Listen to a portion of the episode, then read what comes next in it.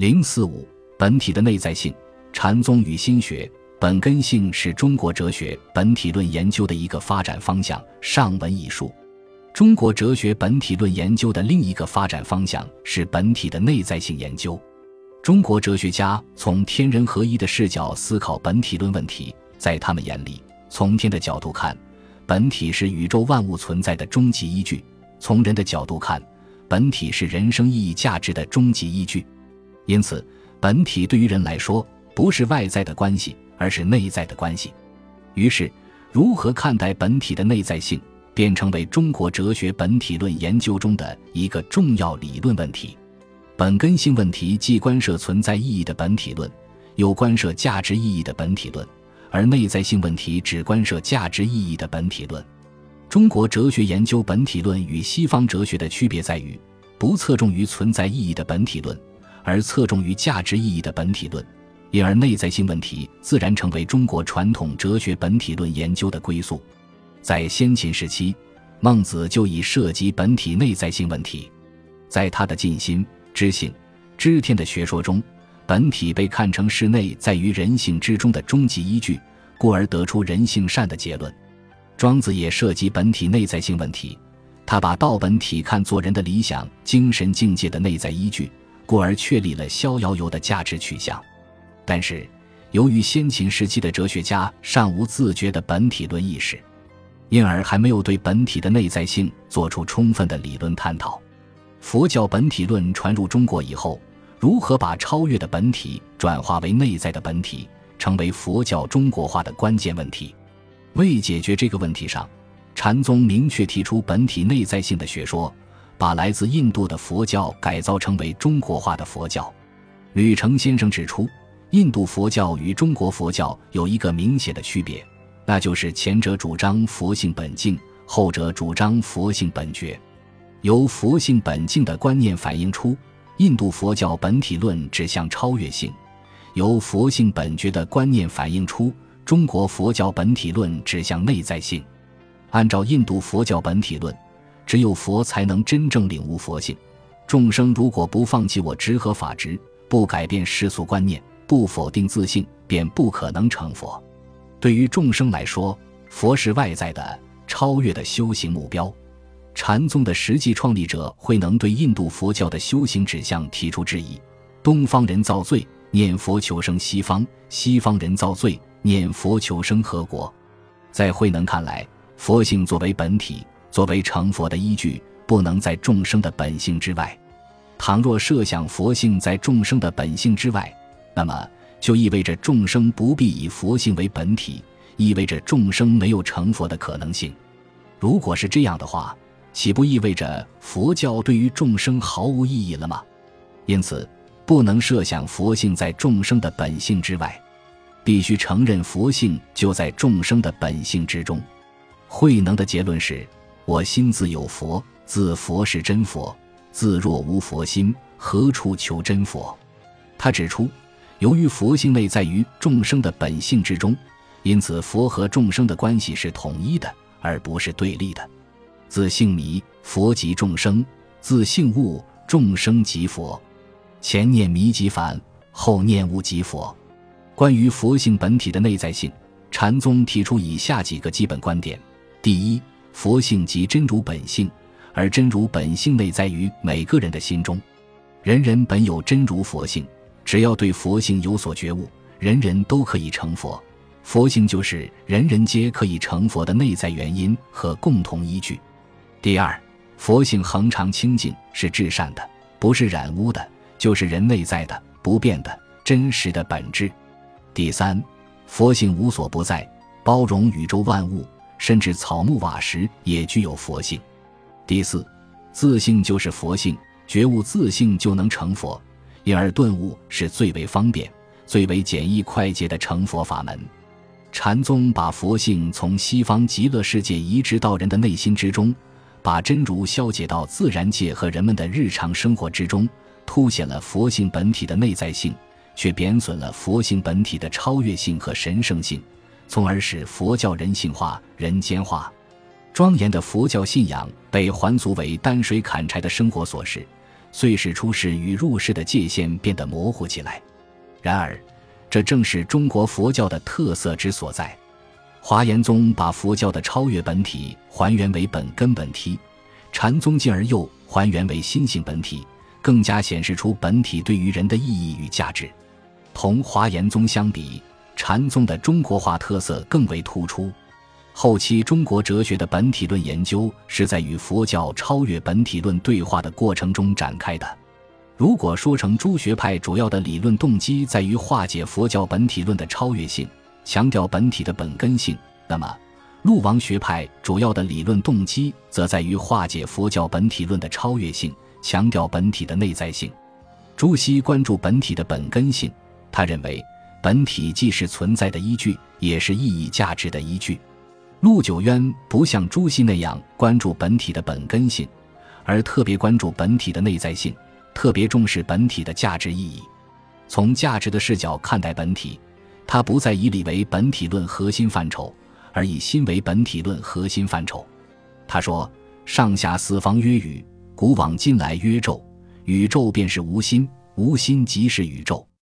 千万世之前有圣人出焉，同此心，同此理。”千万世之后，有圣人出焉，同此心，同此理；东南西北海有圣人出焉，同此心，同此理也。宇宙便是无心明确的表示本体的内在性。不过，应当注意到，陆九渊在这里所说的无心，不是认识论意义上的经验主体，而是价值论意义上的主体，不是个体之心，而是圣人之心。因此，他又称之为本心。本心表示一般，而不是个别。从这个意义上说，心即理。陆九渊对朱熹的本体论学说提出两点批评：一是知理细节问题关照得多，而忽略了大本大源；二是物外对理的内在性强调不够。他虽然批评朱熹的本体论观点，但并没有否认理的至上性，只是主张把理的至上性统一到内在性之中。在陆九渊看来，理是不能脱离心单独存在的，道未有外乎其心者也。自可欲之善，至于大而化之之为圣，圣而不可知之之为神，皆无心也。因此，为学之道并不是穷究外在的天理，而应当发明本心，先立乎其大，把握内在的本体。这样，他就开辟了宋代理学的另一个方向——心学。心学与程朱理学在扶持纲常名教这一根本点上并无分歧，但学术风格大相径庭。王阳明沿着陆九渊心即理的思路，提出系统的内在本体论学说。他认为心是唯一的本体，心外无物，盖天地万物与人原是一体。其发窍之最精处，是人心一点灵明。事物存在的本体论依据，就在于它被纳入心灵明的范围之内。成为人的意义世界的组成部分。有人问他：“天下无心外之物，如此花树在深山中自开自落，与我心意何相关？”他的回答是：“你未看此花时，此花与汝心同归于尽；你看此花时，则此花颜色一时明白起来，便知此花不在你心外。”按照王阳明的说法，当人没有看到花的时候，花在人的意义世界之外，处于寂的状态。而不是无的状态，他并没有否认花的存在，只是说此花对于人没有意义。有些论者常常把王阳明的花树之欲等同于贝克莱的存在就是被感知，实则拟于不伦。贝克莱按照西方近代主客二分的思维模式，强调主体的先在性，用主体规定客体，讲的是认识论意义上的唯心主义经验论。王阳明按照中国天人合一的思维模式。强调主体的内在性，讲的是价值意义上的本体论。王阳明所说的物，不是客观之物，也不是作为认识对象之物，而是指意义世界的组成部分。他说：“凡意之所发，必有其事；意之所在之事谓之物。”又说：“身之主宰便是心，心之所发便是意，意之本体便是知，意之所在便是物。”他认为，在意义的世界中。心是唯一的本体，物从属于心，理也从属于心。不仅无心外之物，而且无心外之理。夫物理不外无心，外无心而求物理，则无物理矣。一物理而求无心，无心又何物？总之，在他看来，心、物、理分而为三，合而为一，实则是一回事。这样，他便立足于本体的内在性，建立了道德型上学体系。基于内在本体论，王阳明提出致良知之教和知行合一说。他认为，道德价值判断的依据就是心中固有的良知，知是心之本体，心自然会知。见父自然知晓，见兄自然知弟，见孺子入井自然之恻隐，此便是良知。他所说的良知，乃是指道德意识。在他看来，道德意识本身就具有形上学的意义。后天的学习培养，只是发现良知、培育良知的手段而已。因此，做人的关键还在于自我发现、领悟内在的本体之心。他把向内用功、领悟本体的功夫叫做致良知。致良知和穷天理是一个过程的两个方面。无心之良知，即所谓天理也。致无心良知之天理于事事物物，则事事物物皆得其理矣。致良知即是知，也是行，所以他主张知行合一。知是行的主意，行是知的功夫；知是行之始，行是知之成。只说一个知，以自有行在；只说一个行，以自有知在。他强调知行合一，重视道德实践，主张在世上磨练，有某些合理因素，但也混淆了知行界限。他把良知看成真理的标准。认定良知便是你自家的准则，便是你的名师。这种不以孔子之是非为是非的态度，比较充分地伸张了儒家理性主义精神，甚至流露出对权威主义的轻慢，委婉地表达了摆脱程朱理学的教条束缚的合理要求。在这种说法中，包含着思想解放的因素。但是，在天理人与关系上，王阳明仍同程朱保持一致，声称。减一分人欲，便是负一分天理。